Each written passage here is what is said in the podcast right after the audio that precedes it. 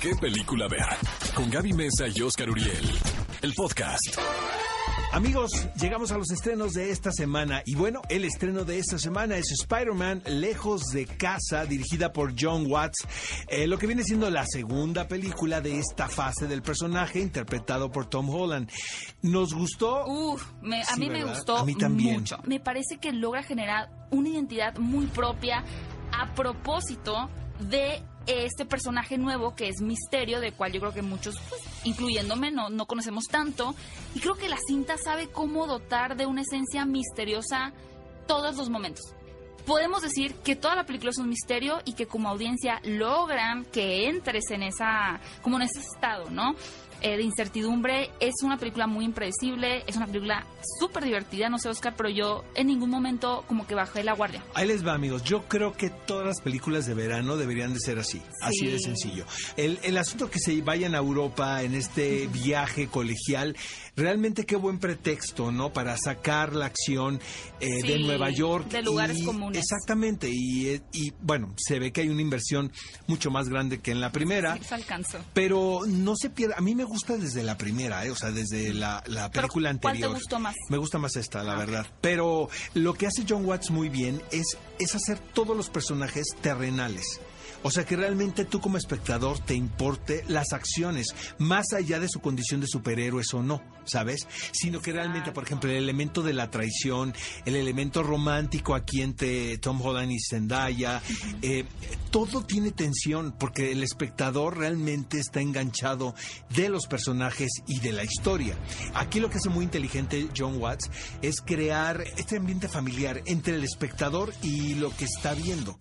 La verdad, muy recomendable, amigos. Spider-Man Lejos de Casa, definitivamente, yo te puedo decir que hasta este momento es mi película favorita del verano. O sea, de entretenimiento, ¿no? Sí, la mía también. ¿Estás de acuerdo? y Chucky. Vayan a ver, está en entonces- todos los formatos. Pero ha llegado el momento de que, pues, escuchen también qué le contó Jay Gyllenhaal y Tom Holland a Oscar en la visita que tuvieron aquí a México. Oscar tuvo la oportunidad de entrevistarlos. Vamos a escuchar un poco de esa entrevista. Y regresamos con los estrenos que nos quedaron pendientes. Jake, eh, te tomó tiempo decidirte a formar parte del mundo de los superhéroes. ¿Por qué fue esto? Ah, Las cosas llegan cuando tienen que ser, cuando estás preparado para a En particular, sucedieron varias cosas en el universo que me trajeron a esta película. I randomly ran into Tom. Me topé con Tom justo un mes antes de que me ofrecieran este personaje.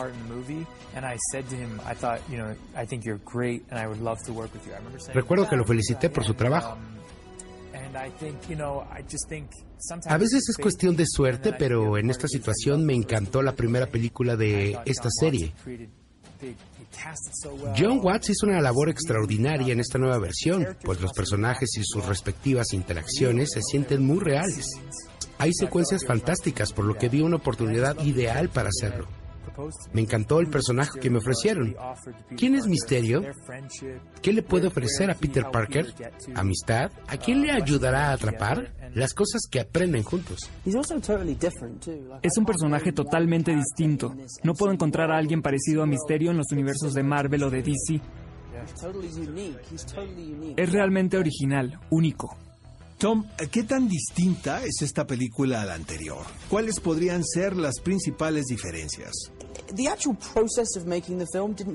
Realmente el proceso de hacer ambas películas no lo sentí tan distinto. No era como que la primera nunca hubiese existido, sino más una continuación de la misma.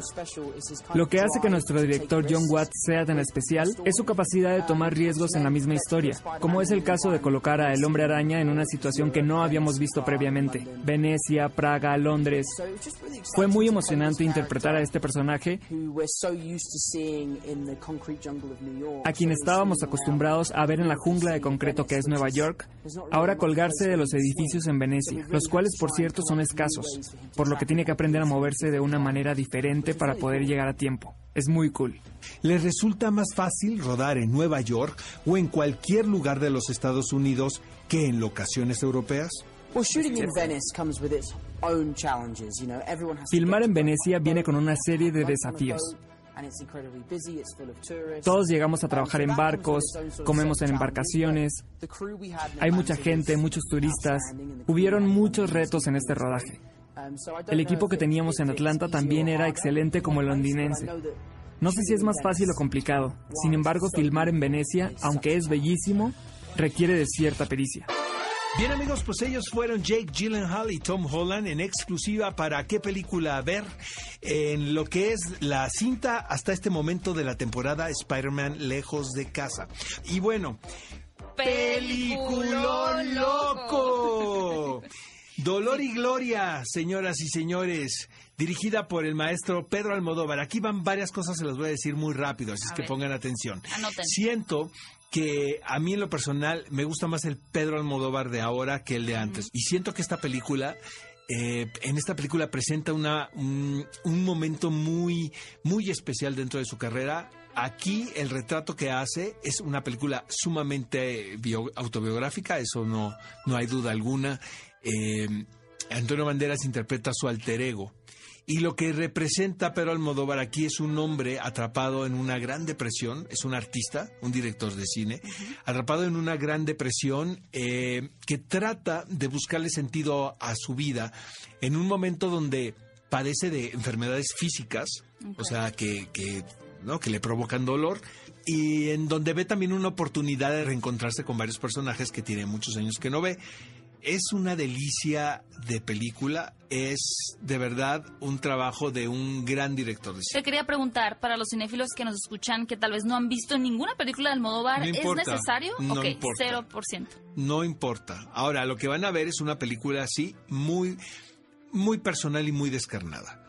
Obvio, hay toques de comedia, pero realmente sí estamos frente a una obra mayor y Antonio Banderas eh, le dieron el premio del mejor actor en, la pasada edición del Festival de Cannes. Muy merecido, digo, no vi el resto de la competencia, pero por lo que yo aprecié en esta película, eh, siento que Antonio Banderas también está en su mejor momento como actor.